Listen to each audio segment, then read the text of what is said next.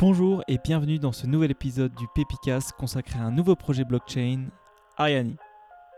Ariani a pour but de devenir le passeport digital des produits de luxe en utilisant la blockchain pour permettre la traçabilité des produits et une meilleure communication entre les marques et les clients. Si vous achetez un produit de luxe d'occasion, vous pourrez, grâce à ce passeport, savoir d'où il vient, quelle est son histoire. Et ça, c'est très utile à la fois pour un acheteur particulier, mais c'est aussi hyper utile pour des mastodontes comme Vestiaire Collective. Et on peut d'ailleurs retrouver deux membres de Vestiaire Collective dans la team Ariani. Et c'est aussi très utile pour les marques de luxe parce qu'elles vont pouvoir communiquer avec les différents propriétaires des objets. C'est-à-dire que si quelqu'un a reçu une montre ou un sac en héritage ou qu'il l'a acheté en seconde main ou qu'il a reçu un cadeau, eh bien, la marque va pouvoir communiquer avec lui directement plutôt que d'être bloqué sur la première personne qui a acheté ce produit. Alors personnellement, le luxe, j'y connais rien et je suis également un novice en ce qui concerne la blockchain. Par contre, je trouve leur projet hyper intéressant. Si vous vous intéressez de près ou de loin à la blockchain ou au monde du luxe, je pense que vous allez adorer cet épisode. Je vous laisse avec Luc Jodet qui s'occupe de l'architecture business chez Ariani, donc qui fait le lien entre les managers, le côté business et les techs. On commence par discuter de l'effervescence actuelle autour du marché des crypto-monnaies avant de rentrer dans le vif du sujet. La plupart des gens un peu attendent un peu le, comment dire, le retour de bâton, histoire que, que, ça nettoie un peu le marché, qu'on puisse reparler un peu sur les sujets un peu plus sérieux que juste, euh, juste investissement, etc. Oui, oui, oui, j'espère. Bah, surtout, je pense que c'est les applications qui vont, celles qui vont vraiment shipper, qui vont être intéressantes et qui vont, qui vont changer un peu la, la discussion, parce que le, côté investissement, casino et scam, il va pas s'arrêter, euh, pas vraiment s'arrêter, il va continuer. Le, fait qu'on arrive avec des vraies applications qui vraiment montrer des trucs qui sont cool, où les gens euh, utilisent des, projets, c'est vraiment ça qui fera changer la, discussion, je pense. J'espère, et puis surtout, parce que c'est une, des, questions que, j'aimerais te poser, c'est que malheureusement, le côté casino est tellement fort que, en termes de réglementation, j'espère que ça ne va pas freiner euh, quelques projets sérieux juste, juste pour des raisons réglementaires, en fait surtout dans les pays, on était en Chine la semaine dernière où ils ont interdit complètement les ICO. Ça, ça, en fait, ça n'a pas arrêté grand chose. Ils ont juste, euh, ils sont juste passés. Alors, la Chine, justement, au niveau réglementaire, comme c'est un pays qui est très. une chaîne de, de, commandement très, très claire, euh, la décision d'interdire les ICO s'est faite très rapidement. Mais bon, en fait, tous les projets, ils sont juste, ils sont partis s'installer à Singapour et euh, ça n'a pas changé grand chose. Euh, maintenant, les pays où tu as, on va dire, un peu plus, euh, plus délibératif, euh, la, réglementation, elle ne vient pas rapidement. Que ce soit en France, on attend toujours, hein, même si on, on veut devenir, la, même si la France veut devenir le pays des ICO, on attend mhm. toujours une réglementation, une position claire de la part du, du gouvernement. Ça marche, parfait. Ok. bah écoute, on peut, on va y aller. Alors du coup, on va commencer. Ça marche. Alors, est-ce que tu peux te présenter? Euh, Je suis Luc, je suis un cofondateur de Ariani. Euh, je m'occupe de tout ce qui est euh, ce qu'on appelle la, business architecture, l'architecture business, qui est un, mot un peu barbare pour décrire un peu ce que je faisais, là où j'ai commencé ma, carrière. j'ai commencé ma carrière dans une grosse boîte en Californie où j'étais business analyst. Et pour, pour, dire, donc le business analyst, c'est le mec qui, qui travaille avec les, systèmes ERP, donc de, gestion de, ERP, c'est les Enterprise Resource Planning, donc c'est vraiment les, le système tech de gestion des, données euh, de, de, management. Et euh, je faisais le lien entre ces systèmes euh, plus techniques, les ingénieurs et le management pour prendre des décisions. donc l'architecture business, c'est comment est-ce que tu organises justement ce lien entre le côté technique et les, contraintes business. Euh, dit plus simplement, et comme euh, mes, ingénieurs à qui je bossais euh, aimaient à le dire, je suis le business analyst, c'est celui qui est à peu près aussi mauvais en tech et en business, et donc on le met là. Voilà, c'est un peu une place de, traducteur, si tu veux, entre, entre le côté technique, données et le, côté business. après, donc sur, sur c'est quelque chose qui est, qui est assez important parce qu'on a le côté blockchain, mais on a aussi le côté euh, donc, qui, a un côté technique à comprendre comment ça fonctionne. La blockchain, c'est pas juste de la technique, c'est aussi tout un système de gouvernance, d'économie, d'incitation pour, pour, faire fonctionner, pour faire travailler des gens ensemble. Et donc, il y a vraiment une, vraie question de comment est-ce que tu fais fonctionner tous ces différents éléments pour, pour arriver à un, système blockchain qui, fonctionne sur la durée et, qui, est vraiment utile pour tous les acteurs. Ensuite, moi, mon parcours personnel, euh, après avoir fait quelques années donc, en tant que business analyst, je, suis parti sur une, une, entreprise, sur une aventure entrepreneuriale. Euh, qui j'ai fondé il y a quatre ans une place de marché pour énergie renouvelable. Euh, ça, a duré jusqu'à, enfin, ça dure encore aujourd'hui. Je suis en train d'en sortir, mais c'est aussi là où j'ai découvert il y, a, il y, a, deux ans environ, enfin deux trois ans, la blockchain. Moi, je bossais sur les questions de traçabilité d'électricité il y a un moment, environ il y a deux ans, où euh, on n'arrêtait pas de me passer des coups de fil pour demander si on faisait de la blockchain parce que euh, il y a eu vraiment une. Il y a eu pas mal de, monde, il y a eu pas mal de, buzz autour de, l'idée que la blockchain était une super solution pour la traçabilité de l'électricité euh, et puis pour le système, les systèmes énergétiques en général. Pour moi, au bout de deux ans, je dois avouer que j'ai un peu du mal à voir comment est-ce que la blockchain est vraiment impactant sur, sur le sujet de l'énergie, à la fois pour des raisons réglementaires euh, et, pour, des raisons techniques. Euh, par contre, c'est vraiment là où je me suis intéressé à, la blockchain. Ça faisait quelques années que j'avais entendu parler de Bitcoin, mais moi, ça, je que ça ne me passionnait pas, Bitcoin.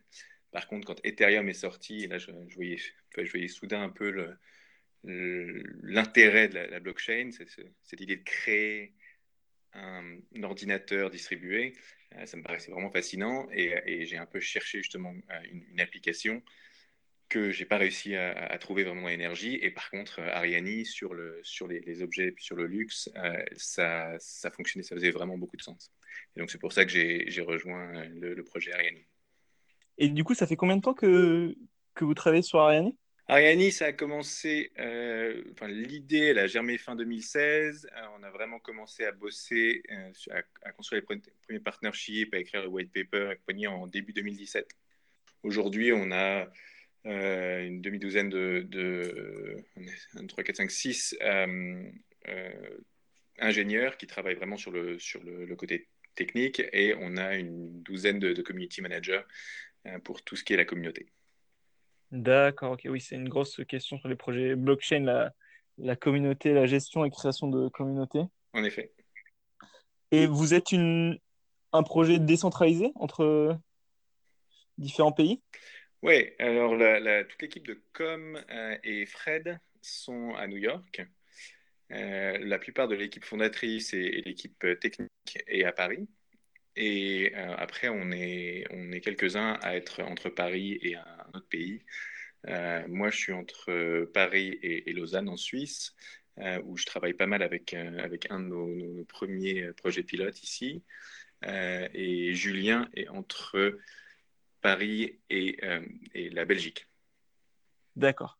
Oui, c'est une question que j'allais poser, la question de, de l'implémentation. vu que vous êtes un peu dans le, vous êtes un peu, plutôt dans le domaine du luxe, forcément, la Suisse, la Chine, c'est des pays sur lesquels alors, vous allez aller Ouais, pour, pour, les, pour les marques, définitivement, la France et la Suisse, c'est euh, les, enfin, les deux pays phares pour, les, pour vraiment pour parler avec les marques, pour travailler avec elles. Euh, c'est pour ça qu'on a une forte présence entre, entre les deux pays. Euh, Emmanuel aussi a vécu en Suisse pendant, pendant cinq ans. Euh, où elle bossait pour, euh, pour Omega. Dans le, elle, faisait de la, gérait la, communication, euh, enfin tout ce qui était pub hein, pour Omega en Asie et Amérique du Nord. elle a fait ça pendant cinq ans, donc elle a aussi une très bonne relation et enfin, une très bonne expérience dans le domaine du luxe et une implantation en Suisse. et ensuite, la Chine et l'Asie, oui, c'est très important parce que c'est là où est le, le, marché de croissance pour le, pour le luxe. Euh, c'est déjà un marché très important, la Chine, et en plus, c'est le, marché de croissance. Donc, vraiment, pour être au contact avec les, clients, euh, c'est très important d'être là-bas et de, de, se confronter au terrain et à la réalité. Euh, c'est pour ça qu'on était là-bas il y a une semaine, plus pour, pour voir quelques investisseurs et, et, faire quelques conférences. D'accord. Et surtout que, peut-être que je me trompe, mais j'ai l'impression qu'en Chine, il y a un marché de seconde main, du, un marché de l'occasion du luxe qui est très développé par rapport, au, par rapport à l'Europe, par exemple euh, y, a, oui, il y a un marché de la seconde main, mais le marché de la seconde main en Europe et aux États-Unis est très développé aussi. Hein. D'ailleurs, deux des cofondateurs ont, créé d'Ariani étaient, étaient, cofondateurs de donc euh, Alex et, Christian étaient euh, cofondateurs de Vestiaire Collective. Je ne sais pas si vous connaissez, qui, est, une mmh. grosse une grosse place de marché pour, euh, pour produits de, seconde main. Ils font, ils font 200 millions de, de chiffres d'affaires par an. Euh, et on, commence à, discuter avec, avec euh, The Real Real aux États-Unis, qui, est le pendant américain de, de vestiaire collective, parce que c'est vraiment deux acteurs très bien, très bien établis. en Chine, il y, il y a, pas mal de, enfin qu'il y a pas mal d'acteurs. Il y a, y a Seiko qui est, une, qui, est inscrit, qui est fondé, qui est à Hong Kong, si je me rappelle bien. Hein, qui est une grosse, euh, une grosse place de marché aussi. Mais, mais c'est, je veux dire, le, la seconde main, c'est quelque chose qui est, qui est gros en Asie, mais c'est, gros euh, en France, enfin, en Europe et, et aux États-Unis aussi, et en Amérique du Nord. D'accord, ok. Ah, je savais pas du tout. Je pensais, j'avais effectivement, j'avais vu, j'avais entendu parler de vestiaire collective et c'est, euh, c'est comme ça que j'ai découvert votre projet. Ouais. Mais d'accord, ok, bah, super. Je, ne savais pas que c'était à ce point développé en, en Europe aussi. Est-ce que, parce que j'ai avancé un petit peu, mais est-ce que tu peux du coup présenter le projet Ariani Ariani veut devenir le, protocole open source du luxe. Euh, nous, ce qu'on fait, c'est donner une identité digitale euh, aux objets sur la blockchain. On, donne, on crée un peu un passeport de, ton produit euh, sur, sur la blockchain et, ce passeport, grâce à la blockchain, il est immuable et il est, il est décentralisé et accessible à tous. Euh, donc les deux, euh, les deux sujets vraiment qui, qui sont importants, euh, enfin, qu'on traite, un, c'est ce qu'on appelle la traçabilité post-production. donc c'est tout ce qui est savoir, donc un, si ton produit est authentique quand tu l'achètes en magasin ou quand tu l'achètes en seconde main. deux, toute son origine, donc comment est-ce qu'il a été transporté à la sortie de l'usine, de chez le, chez le vendeur, enfin chez le distributeur, chez le vendeur, et puis après comment il a été, euh, comment son est, le, propriétaire précédent s'en est occupé quand tu fais de la seconde main. Et le troisième, c'est euh, qui, a enfin, est-ce que c'est un produit volé? Qui, qui, a été le propriétaire de cet objet par le passé? Est-ce que ça a été perdu, volé ou, juste on ne sait pas qui a été le propriétaire? Il y a une perte une perte dans la chaîne pour, dans la chaîne de propriété. Donc ça, vraiment, tout ce qui est post, euh, traçabilité post-achat, c'est très important pour, euh, pour, pour les marques, mais, mais surtout, on est d'accord, pour, les, pour le, le, client final qui veut savoir un peu ce qui est arrivé à son produit. Et le deuxième penchant sur lequel on touche, avec ce, cette, idée d'un passeport du produit, euh, c'est améliorer la, la relation client, donc la relation marque-client. Euh, il y a une, surtout dans le milieu du luxe, il y a une grosse difficulté qui est que euh, beaucoup des marques, euh, autant elles gèrent, elles ont un contrôle complet sur la, production, mais une fois que ça sort d'usine, elles vendent dans des magasins de, multimarques. Et, dans ces magasins multimarques, en général, elles perdent le, contact avec le client parce que le, revendeur ne leur, fait pas remonter toutes les informations sur le client. Donc, quand on crée un certificat, le, passeport, un certificat Ariani, le produit, euh, ça ouvre un, canal de, communication avec, entre la marque et le, et le propriétaire. Ce canal de distribution est, anonyme, donc euh, tu ne peux pas savoir qui est la personne à qui tu parles. Par contre, ce que tu sais, c'est que tu parles toujours au propriétaire de l'objet. Et ça, c'est vraiment un plus pour les, pour les marques de pouvoir toujours communiquer avec, de pouvoir garder ce, canal de, communication ouvert avec le propriétaire de l'objet. Et bien sûr, ce canal de, ce canal de communication, il suit l'objet et donc le propriétaire à tout moment. Donc, c'est vraiment les deux choses qu'on attaque en, créant ce passeport du, produit. Euh, c'est un, la traçabilité post-achat, euh, et deux, une amélioration, une augmentation de la relation client. D'accord, donc ça va être dans un premier temps euh, enfin, le premier exemple qui, me vient en tête, c'est euh, quand j'achète, par exemple, sur le Bon Coin un iPhone ou je peux vérifier sur le site est-ce que l'iPhone n'est pas volé? Et ça permettra vous, de faire la même chose. C'est ça. Donc là, là, avec des produits, avec des produits. Donc euh, sur l'iPhone, tu as déjà un, numéro de série, tu as déjà un système qui, qui, permet de faire ça. Donc c'est vrai que n'a pas vraiment besoin de la blockchain pour ça aujourd'hui. Puis bon, c'est très centralisé, mais ton iPhone, c'est pas, tu as deux systèmes différents en fonction de si tu avais, un iPhone et un Android, il faudrait que tu deux systèmes différents. En général, tu n'as qu'un seul, euh, qu'un seul téléphone, ou même si tu as une tablette ou un truc comme ça, en général, tu es dans un univers, soit iOS, soit Android. Mais quand tu parles de marques de luxe, les gens, ils ont plein de marques de luxe qui ne sont pas nécessairement dans, le, dans les mêmes groupes. Euh, et c'est une des raisons pour lesquelles la blockchain est intéressante, c'est que ça permet de faire une, une, une, euh, interface commune ou une, infrastructure commune pour, pour tous tes objets. D'accord. Et l'intérêt pour les marques, c'est bien évidemment de continuer à raconter leur histoire pour euh, continuer à mettre, mettre, en valeur le produit, euh, même s'il passe euh, entre différents, différents propriétaires, pour, que ce soit pour leur vendre ou juste pour continuer à valoriser leur produit. C'est ça. Garder ce, ce, canal de communication ouvert avec le propriétaire, c'est très important, un, pour continuer, comme tu disais, la, discussion, continuer à raconter leur histoire, et puis ça ouvre vraiment des possibilités de, de, bonne communication, euh, que ce soit par exemple quand on, travaille avec une marque de montre en ce moment, et pour eux, une grosse question, c'est que tous les deux ans, tu dois faire réviser ta montre. Et donc, euh, quand tu achètes ta montre, euh, tu, tu, tu, enregistres, enfin, tu, tu récupères le, le certificat Ariani et deux ans plus tard, tu recevrais un message qui disait hey, ça fait deux ans que, vous possédez votre montre, il faudrait que vous la maniez en magasin pour la faire réviser. Et donc, avoir ces communications, et si jamais tu avais acheté cette, avais acheté cette montre, c'était pour l'offrir à quelqu'un, par exemple, et bien cette communication ne reviendrait pas à toi qui as acheté la montre. Ce qui est un des risques quand tu achètes achètes en magasin, c'est que tu rentres dans le système CRM et qu'on t'envoie des communications dont tu n'as pas grand-chose à, faire parce que ce n'est pas vraiment toi qui as l'objet. Là, la communication irait directement à la personne à qui tu as offert le produit. D'accord, parce que avec le certificat, vous avez une adresse mail, une identité qui change à chaque fois Donc, il n'y a, qu'une seule, seule, adresse email. Par contre, c'est un, ce, passeport, il se transmet de propriétaire en propriétaire. Quand tu revends ton, ton produit, quand tu, le, quand tu le donnes, quand tu l'offres, tu transmets ce, passeport à la personne qui possède l'objet. D'accord, donc si moi, je vous vends ma montre, mmh. au début, ce certificat, c'est moi qui l'avais, qui l'avais associé à mon adresse mail. Et ensuite, quand je vous donne le certificat, je recevrai plus de communication et c'est vous qui le recevrez. C'est ça. Alors, nous, ça passe par une app. En fait, une app euh, sur, sur téléphone, enfin, sur smartphone.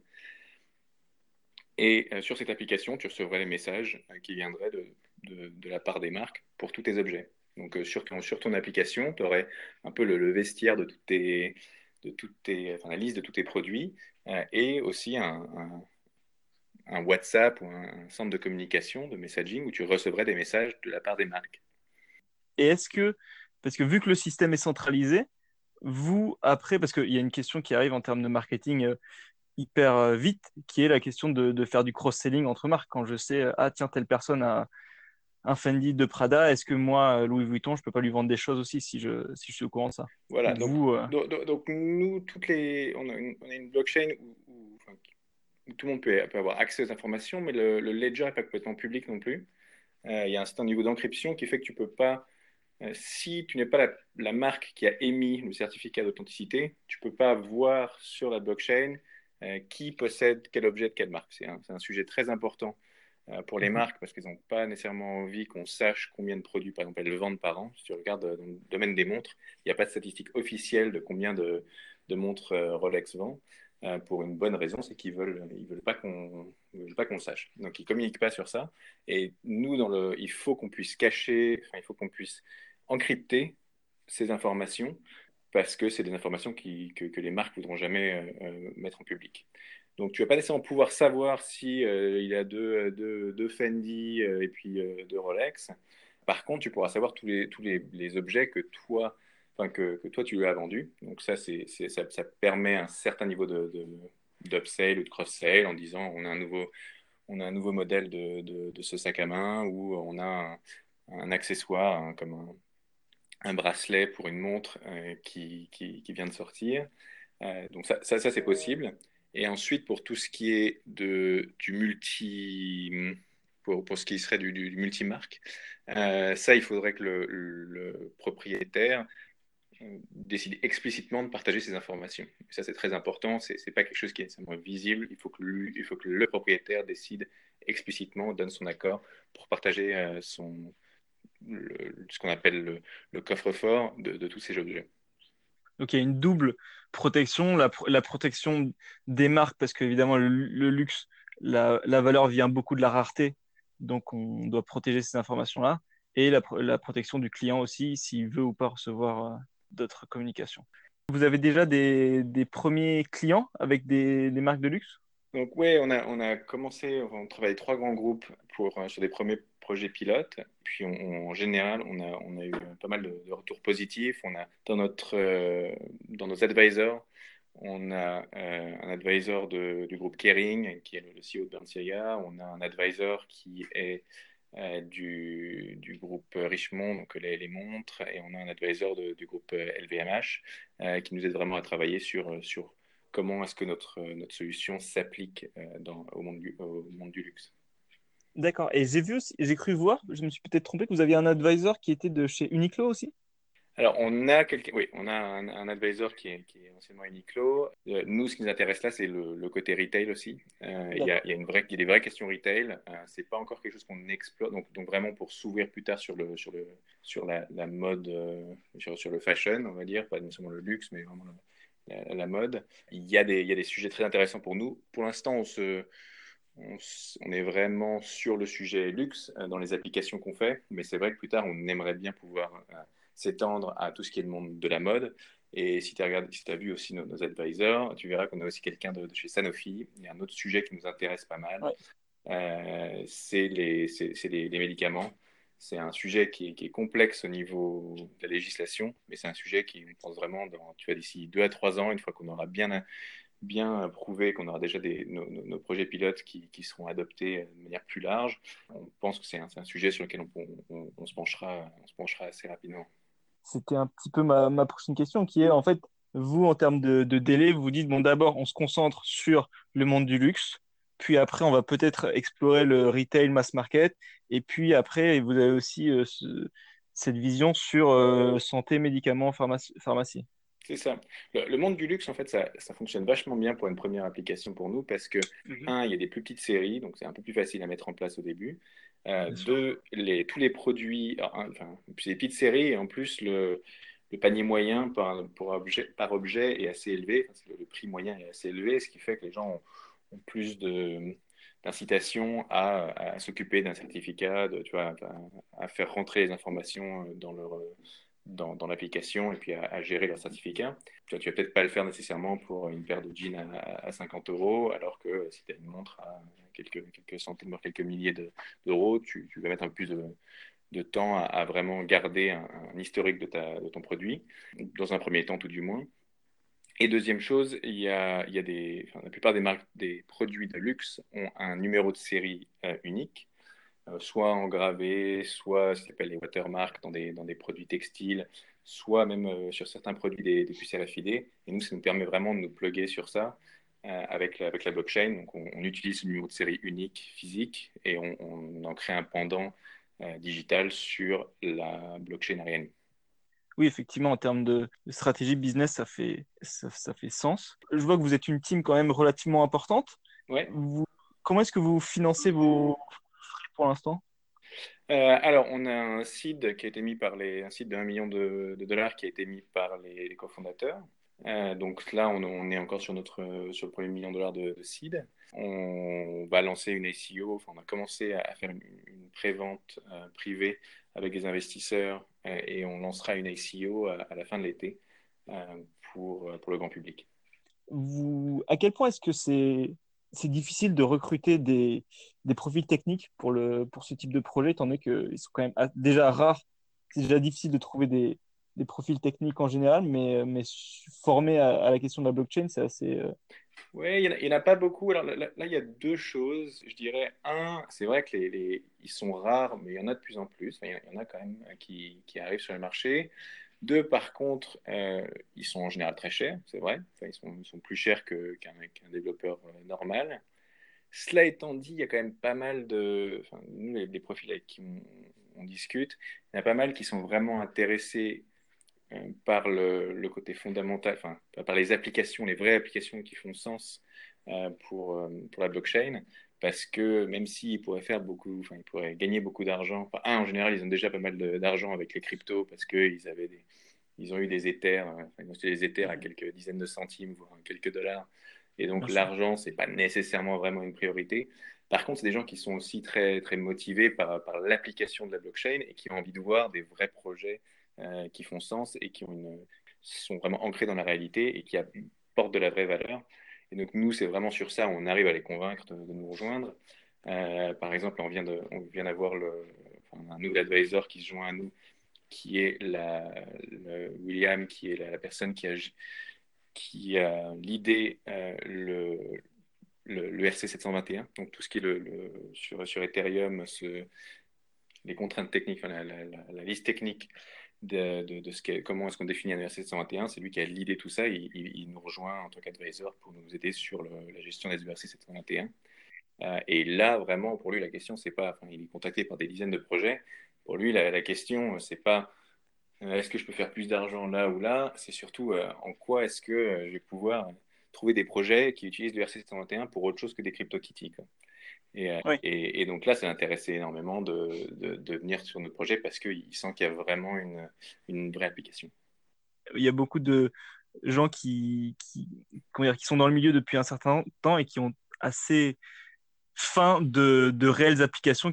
C'est ça. Et, nous, vraiment, c'est comme ça qu'on arrive à les. les enfin, on n'a pas nécessairement les, les, énormes budgets que, que d'autres projets qui ont levé énormément déjà ont. Euh, mais là on, a vraiment quelque chose qui, qui, qui, convainc les gens avec qui on parle, c'est euh, qu'il y a une application euh, tangible et où on a, on a, vraiment une utilisation de la blockchain pour des fins business qui, qui font sens. Et en termes d'équipe, est-ce que vous utilisez aussi un système de, de bounty hunter? Alors, on a un système de bounty hunter et je ne gère pas ce, le système de Bounty Hunter, vous pouvez, aller, vous pouvez euh, rejoindre notre, euh, notre Discord, euh, voir notre, notre, Telegram. Discord, vraiment, si vous voulez discuter, pour, pour en savoir plus sur le système de, de Bounty Hunter. D'accord. Et est-ce que c'est. Parce que justement, maintenant qu'on parle de Discord, à la base, c'est un canal qui est assez gamer. Ouais. Est-ce est -ce que c'est du coup en termes de construction de communauté, etc., au-delà des investisseurs, quand on construit une communauté, est-ce qu'en général, c'est plus des profils voilà, un peu jeunes, un peu geek, euh, gamer Il y, a de ça, mais pas que. Hein. Après, nous, ça qu'on il y a de la communauté un peu geek et un peu gamer. Maintenant, Discord, même si ça vient du côté gaming, euh, c'est en train d'exploser de, parce que euh, les gens se rendent compte que c'est niveau technique, c'est mieux que Slack. Et donc, il y a pas mal de monde qui passe de Slack, qui sont passés d'un d'un IRC ou soit de, je sais pas, de trucs euh, très, très corporate à Slack et qui maintenant passe de Slack à Discord. Euh, et donc Discord, c'est pas que la communauté jeune, euh, enfin, les, les, vieux sont en train d'arriver. Quoi. donc c'est, c'est, ça devient de plus en plus grand public, Discord. Hein. ouais, c'est, c'est encore un petit peu, un peu tech, un peu nerd, mais ça devient, de plus en plus grand public. Votre change principal, est-ce que c'est de mettre en place l'ICO ou est-ce que c'est votre, votre MVP avec vos, avec vos premiers clients? On attaque les deux de front. Euh, le, les, projets pilotes, c'est une grosse partie de, ce sur quoi on bosse. C'est très important parce que c'est vraiment ça qui, fait que notre projet a du sens, c'est qu'on arrive vraiment à, l'implémenter et, à donner de la, la valeur à, ces projets pour, nos, clients et pour les gens avec qui on travaille. Euh, par contre, il y a tout le, tout penchant euh, création de la communauté et, préparation de l'ICO qui, qui, est aussi prend une autre, autre, moitié de notre temps. Mais, mais pour nous, c'est vraiment le, côté outreach. Enfin, c'est outreach. Donc, aller, aller discuter avec les marques. Donc là, c'est plutôt les projets pilotes pour, quand on parle avec les marques. c'est très important pour eux. C'est aussi important pour, pour nos, ingénieurs et après, pour tout ce qui est le grand public, créer une communauté, les convaincre, les faire participer, enfin les convaincre, un, de, d'un jour utiliser Ariani quand quand ce sera public, et deux, de, de prendre une, participation dans, dans Ariani en participant à l'ICO. Les deux sujets sont, sont complémentaires et sont, sont, nécessaires pour, pour ce qu'on fait. D'accord. Et justement, en termes de, de participation, là, vous, avez, vous avez euh, bien sûr lancé la période de pre-sale, pre-sale et pre-ICO. Est-ce que... On est, on est, en pre-sale privé, donc, euh, donc on n'a même pas encore vraiment commencé l'ICO. On est juste en train de... On discute qu'avec des, fonds d'investissement pour l'instant, donc euh, pas, de, pas de, grand public encore. Le grand public, ça, ça arrivera vers la fin vers la fin de l'été. D'accord. Et est-ce que, en termes de, de discussion avec, avec les fonds, les termes, parce que je suppose que c'est une sorte de plus les investisseurs viennent tôt, plus ils ont une sorte de, bonus d'entrée. Oui. Est-ce que c'est des termes du coup qui sont, qui sont fixes ou est-ce qu'ils sont, je, m'explique, est-ce que si, est-ce que le premier de vos investisseurs qui arriverait est garanti d'avoir le meilleur terme ou est-ce que c'est une négociation au cas par cas en termes de, des volumes qui sont pris. Non, alors justement, c'est là où, les discussions parfois avec les, fonds d'investissement sont un peu longues. Euh, c'est que tous ceux qui rentrent, donc on a trois rounds, round 0, round 1, round 2, et chaque personne qui rentre dans round 0, round 1, round 2, euh, rentre sous les, mêmes conditions. Et donc, il n'y a, pas de, a pas de changement pour nous. Euh, n'importe qui qui rentre à un certain niveau de, de, la, de la SEO aura exactement les mêmes, les mêmes termes. Et c'est très important pour nous parce que c'est aussi une garantie pour tous nos investisseurs qu'on n'est pas en train de faire du, du cas par cas, du, préférentiel. D'accord, oui, parce que j'ai cru, cru dire qu'il y a certaines ICO qui avaient été euh, signalées justement parce qu'il n'y avait pas forcément une, une, cohérence totale sur les, sur les termes qui étaient donnés. Et du coup, vous, le système que vous avez choisi, c'est vraiment par, euh, par seniorité. Oui, c'est purement par seniorité. Alors après, le, pour rentrer au round 0, round 1, round 2, il y a différentes conditions euh, sur, euh, sur de, participation, mais vraiment, on a les mêmes conditions euh, à, chaque, à chaque round. Et est-ce que, vu que c'est un nouveau, quand même, une sorte de, de petit nouveau monde, est-ce que vous avez des. Vos investisseurs, c'est principalement des investisseurs qui sont qui s'y connaissent en, en, crypto, en ICO, et qui ont de l'expérience là-dedans, ou est-ce que ça peut être des, des, des, VC et des business angels traditionnels qui, qui commencent à venir aussi? Alors sur le round 0, justement, on n'est qu'avec des, vraiment des investisseurs. Euh, là, on a du fonds crypto, euh, on a des, des VC un peu plus, euh, plus classiques, même s'ils sont, sont, beaucoup moins investisseurs dans, dans, dans la blockchain. Ils s'intéressent au sujet, mais ils ne sont pas encore prêts à passer à l'action. Et puis beaucoup de beaucoup d'angels. Ouais. Ça, ça aujourd'hui, c'est beaucoup d'angels qui participent sur, sur le round 0. D'accord, ok. Donc Après, round, 1, round 2, ce sera, ce sera vraiment du grand public, c'est vraiment de la participation, c'est du, du préachat de, de, tokens de, grand public qui a envie de participer à, la, création du, projet.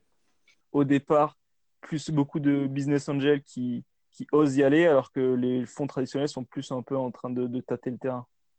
Oui, et après, entre les deux, il y a, il y a ces, ces, fonds crypto qui, se sont faits euh, dans les derniers 2-3 ans, là, qui sont créés assez récemment qui eux sont beaucoup plus habitués à investir dans les ICO, euh, qui sont aussi beaucoup plus, beaucoup plus habitués à essayer de négocier des termes. Donc euh, c'est aussi une des difficultés quand tu discutes avec eux, c'est qu'ils ont envie d'avoir un, un, deal spécial et, nous vraiment on, fait tout ce qu'on peut pour. Enfin, c'est pas qu'on fait tout ce qu'on peut, on ne donnera pas de, conditions spéciales, c'est très important.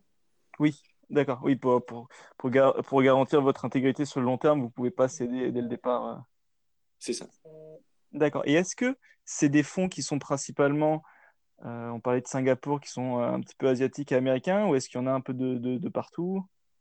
Euh, ben, On a parlé avec des Européens, des Américains, et la semaine dernière, je parlais avec deux fonds, en... j'étais à Shanghai, et je parlais avec deux fonds à Shanghai, donc, donc un peu partout. Au niveau des, des, des, fonds 100% crypto, du coup, vous avez, donc c'est eux qui sont venus en premier, que vous avez contacté en premier, ou qui sont venus vous voir? Non, alors les, les, fonds, ça arrive, les fonds, là, ça arrive un peu plus tard. Non, c'est surtout les angels euh, qui, viennent au départ, euh, qui sont intéressés, et c'est en général même eux qui nous amènent des, des fonds. On avait après aussi beaucoup de contacts perso avec des, des fonds divers et variés, euh, mais c'est plutôt angel et, ensuite fonds crypto et, fonds plus classiques. D'accord, parce que la, la question à laquelle je voulais arriver, c'est que finalement, ces business angels là, c'est plus ils voilà, ils sont attirés par l'aspect le business que vous proposez au-delà du fait que ce soit un projet en, blockchain finalement ou pas? Ah, définitivement, dans notre projet, le... il y a vraiment les deux. Hein. Il, y a, il, y a le, il, y a le, côté utilisation de la blockchain, parce que c'est un, un, sujet porteur aujourd'hui, et on, sait... même les investisseurs non plus ne savent pas exactement si ça va devenir, ça va être aussi gros qu'Internet ou si ça va faire flop. Euh, mais ils sont vraiment à la recherche de projets comme le nôtre qui, sont, qui utilisent la blockchain pour une application business euh, euh, établie, quoi, où on, est vraiment capable de leur montrer qu'il y a une vraie valeur pour à la fois les utilisateurs et les marques. D'accord. Donc, donc ils, viennent pour les deux. Hein. Ils, viennent, ils viennent pour le, le buzzword et ils viennent pour l'application dans la réalité forte de, du buzzword blockchain. En termes d'application, quels sont vos délais? Parce que vous avez du coup l'été pour la fin de l'été pour, pour l'ICO. Quelles sont un peu les, les prochaines étapes après? Euh, bah Là, donc les, les, les, premiers proof of concept, les premiers euh, projets pilotes. Euh, ensuite, on a la bêta qui est live à la fin de l'année. Euh, on a déjà un alphanet hein, qui fonctionne, mais qui n'est pas, qui est pas public, qui est juste pour nos, nos projets pilotes. Par contre, la, la bêta, c'est à la fin de l'année prochaine. Ensuite, le mainnet, c'est le c'est mars-avril euh, 2019 pour le, le, launch du, du, main, du, mainnet. Vu que c'est un projet qui est décentralisé, vous allez maintenir une grosse équipe. En, en, me renseignant sur le sujet, vous avez quand même un, un gros enjeu de certification, d'avoir des. Pas, ça peut pas être totalement décentralisé alors, la certification, oui, c'est vrai que nous, on utilise un système hybride un système qui est un peu entre, le complètement décentralisé à la, Ethereum et de la blockchain privée, euh, où on utilise un consensus, euh, surtout pour des, questions de, scaling, on utilise un consensus euh, d'autorité où on, vérifie l'identité des, full nodes, donc des, nœuds qui gèrent l'infrastructure, donc qui, qui, peuvent faire le, mining, si tu veux, donc qui peuvent euh, sceller des, des, blocs, rajouter des blocs à la blockchain. Euh, donc ça, c'est ce qui fait qu'on est un peu moins décentralisé, mais c'est surtout pour nous une question de scalabilité, c'est pour, pour euh, ne pas avoir à faire de, de, proof of work proof of stake qui ont pas mal de problèmes au niveau de la, de, de la mise à échelle, la scalabilité. Après, sur la certification, euh, c'est même plus un problème de décentralisation, c'est que pour émettre donc, les, certificats, ce qu'on appelle les smart assets, donc le passeport digital de l'objet, euh, il faut que l'objet soit certifié par une partie tierce de confiance. Euh, donc toi, en tant que, propriétaire, tu peux rajouter un, propriétaire d'un objet. Imaginons la, la tu as hérité de la Rolex de ton grand-père qui a, qui a 30 ans. Ariane n'existait pas à l'époque, la marque n'avait pas encore émis de, de certificat Ariane, mais tu pourrais quand même enregistrer sur l'application ta montre. Et par contre, il faudrait que soit Rolex, soit la, marque émettrice, soit un, une partie tierce, un expert en certification type vestiaire collectif, bien sûr, ou The Real Real, ou Sotheby's, avec qui on, parle aussi, euh, pourrait faire la certification et dire oui, c'est une vraie montre. Et dans ce cas-là, une fois que, ça a été, toi, tu as mis ton produit et que ça a été certifié par un, un tiers de confiance, on crée le, le RC 721, euh, qui, enfin, le, le, Smart Asset, euh, qui ensuite, euh, par contre, toi, tu peux le, le revendre, le, donner à, à, un autre utilisateur de manière complètement libre. Donc, tout ce qui est transfert, c'est complètement libre. Là où vous aurez le plus de travail difficilement scalable, c'est pour les entre guillemets ceux qui sont déjà d'occasion sur le marché qui datent un petit peu mais euh... ça, c'est surtout un problème opérationnel. En fait, là, c'est pas un problème de blockchain, c'est un problème opérationnel. C'est-à-dire qu'il faut, à un moment ou à un autre, mais ça, c'est le problème des oracles sur toutes les blockchains, hein, c'est il faut un système qui permet d'assurer que l'information qui est rentrée sur la blockchain est véridique. Parce qu'une fois que l'information est sur la blockchain, on sait qu'elle ne qu peut pas être changée. Donc, c'est là où, une fois que le, le, smart asset est créé sur la blockchain, ça peut être échangé entre euh, différents, enfin, d'un acteur à un autre de manière complètement anonyme, complètement décentralisée et libre.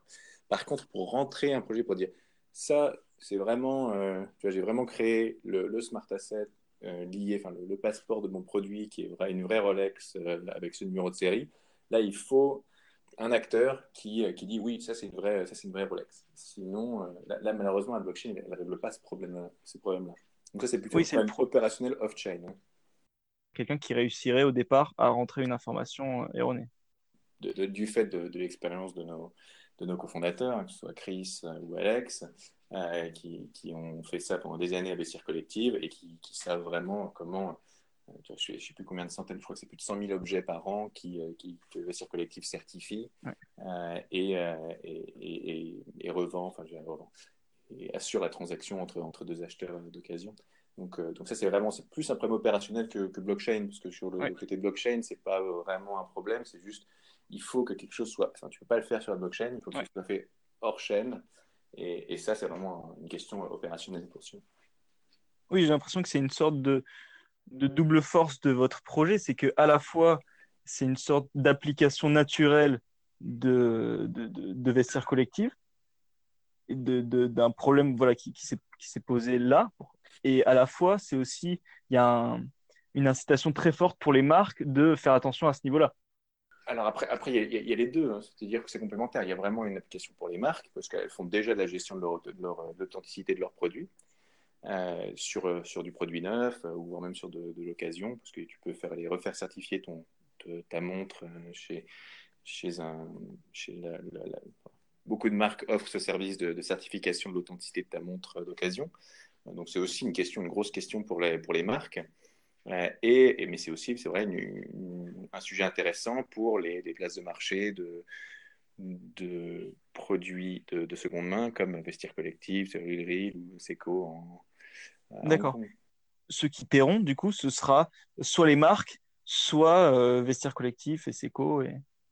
Il faut que ce soit complètement gratuit pour les utilisateurs, que tu puisses, une fois que ton, ton produit est rentré sur la, sur la blockchain, que tu puisses l'échanger gratuitement avec quelqu'un, que tu puisses partager les informations pareil avec une partie de tierce euh, euh, complètement gratuitement. Disons par exemple, si tu voulais montrer à ton assurance que oui, tu possèdes bien une vraie, un vrai sac à main de, telle marque pour te, le faire assurer. Il faut que tu puisses partager cette information gratuitement et que tu puisses après transférer les, quand tu revends ton objet à quelqu'un complètement gratuitement. Donc tout ça, c'est gratuit. Et après, par contre, de l'autre côté, euh, tout, ce que, tout ce qui est le côté dont on a parlé au début, euh, le, CRM augmenté, euh, envoyer des messages, euh, un, ajouter un, certificat, un smart asset sur la blockchain par une marque, et deux, envoyer des messages aux, propriétaires d'objets, ça se serait payé avec notre, notre utility token, qui s'appelle l'ARIA, et c'est des, des, petites, c'est des, des, frais très, très faibles, un peu comme un, comme un SMS, si tu veux. Tu as un rendez-vous après, donc on va arriver bientôt à la fin de, de l'interview. Mais j'ai une, euh, une, petite question du coup en termes de, de, de communication. Parce que en fait, plus le temps passe et plus la communication de masse, en tout cas, est difficile euh, sur les projets d'ICO. Facebook, Google, et j'ai entendu la, semaine dernière, je crois que commence à y avoir des problèmes aussi de censure sur Medium. Comment est-ce que vous, vous arrivez à communiquer justement pour faire grossir votre communauté? Est-ce que c'est plus euh, essayer de faire grossir la communauté directement sur Telegram, Discord? Est-ce que Qu'est-ce que vous utilisez? Alors, on utilise euh, beaucoup Medium pour, euh, pour, toutes nos, pour tous nos blogs. Je que je suis un peu, un peu surpris de ce que tu me dis sur Medium, parce que Medium a vachement poussé tout le sujet blockchain. Ils mhm. ont fait des, pages dédiées, enfin tout un, un, secteur dédié dans Medium sur le, sur le côté blockchain. Alors peut-être qu'il y a, il y, a, il y a un peu de, censure sur tout ce qui est chill, et puis euh, les, les, scams ICO, ce qui, ce qui, à mon avis, est une très bonne chose. Euh, mais donc, on, donc, pour tout ce qui est blog, euh, pas mal médium. Après, pour la discussion, euh, Telegram, on l'utilise surtout. Enfin, personnellement, je sais pas si tu es, inscrit sur beaucoup de, de Telegram d'ICO qui sont complètement ouverts, ou de projets qui sont complètement ouverts. Je dois avouer que c'est n'est pas exact, c'est pas très lisible. donc, on a, on a fermé la discussion sur Telegram. Telegram, c'est seulement pour avoir les, les, infos. c'est seulement pour avoir des infos de notre part. Par contre, si tu veux faire de la, si tu veux discuter avec nous, il faut aller sur Discord. Et, c'est là vraiment où on a des discussions one-one. On est aussi sur Reddit, on est aussi sur, euh, sur bitcoin.com, mais euh, vraiment, le, pour nous, le, gros, l'endroit où, pour discuter avec nous en direct, c'est Discord. D'accord. Et quand tu me parlais au tout début de ton équipe marketing et gestion de communauté, leur, euh, le gros de leur, de leur journée, c'est principalement l'animation sur, sur Discord et les. Discord pour l'anglais et puis pour pas mal de langues, mais on a, on a 12 langues dans l'équipe. Euh, et il n'y a pas que Discord, il y a Weibo, il y a WeChat, on a, on a, après il y a beaucoup, ça dépend vraiment des, des pays. C'est vrai que Discord, euh, tu as une discussion en anglais euh, qui est, vraiment pour la, plus grosse masse, mais on a aussi dans notre, dans nos community managers des gens sur toutes les plateformes locales qui, sont dans, chaque pays, dans les pays importants qui sont en Asie, c'est Chine, Japon, Corée et Corée. Mais on a aussi euh, Russie, euh, on a tout, le, l'espagnol pour toute, la, l'Amérique du Sud, le portugais. Euh, ça y est, j'ai oublié toutes les langues dans lesquelles nos, community managers parlent, mais ouais, une, douzaine de langues. l'hébreu, l'arabe. donc, on, ouais, c'est, pas que Discord. Discord, c'est plutôt pour en, français, comme une grosse partie de l'équipe parle français quand même. Et, et, puis en, anglais surtout, qui, qui, est un peu la langue universelle pour, pour ça. au niveau du, comment dire, de la communication sortante, on va dire presque publicitaire traditionnelle, c'est Medium un petit peu et Reddit. Et après, pour tout ce qui est d'avoir une vraie communication sur une vraie communauté, vous vous adaptez par langue et par pays. J'ai avec Discord, c'est le, channel principal pour vraiment la discussion, si tu veux venir poser des questions. Euh, on a des, MAE aussi, qui, des Ask Me Anything euh, sur, sur Reddit, qu'on organise de temps en temps. Euh, après, on a aussi euh, des, quelques trucs sur YouTube euh, qui, sont en train de sortir, dont, un, dont un MA qui sera, qui sera justement sur YouTube. Et, par contre, par pays, ouais, définitivement, c'est très important. justement, la semaine dernière en Chine, autant dire que personne n'utilise Telegram là-bas. Enfin, personne. Tu ne peux même pas utiliser Telegram, ça ne fonctionne pas bien là-bas. tout le monde est sur WeChat. Et, si tu n'es pas sur WeChat pour ta communication, tu vraiment, tu n'as pas de, de, reach du tout en, en Asie, en Chine surtout. Moi, je suis très curieux pour la suite. Et puis, bah, je il me reste plus qu'à te remercier pour ton, pour ton temps. Bah, merci à toi. Et voilà, si vous voulez en savoir plus, vous pouvez aller sur leur site ariani.org, A-R-I-A-N-E.org. Je le mettrai dans les notes. Et là-dessus, vous aurez tous les liens vers les différents moyens de communication, donc notamment Discord et Telegram. À bientôt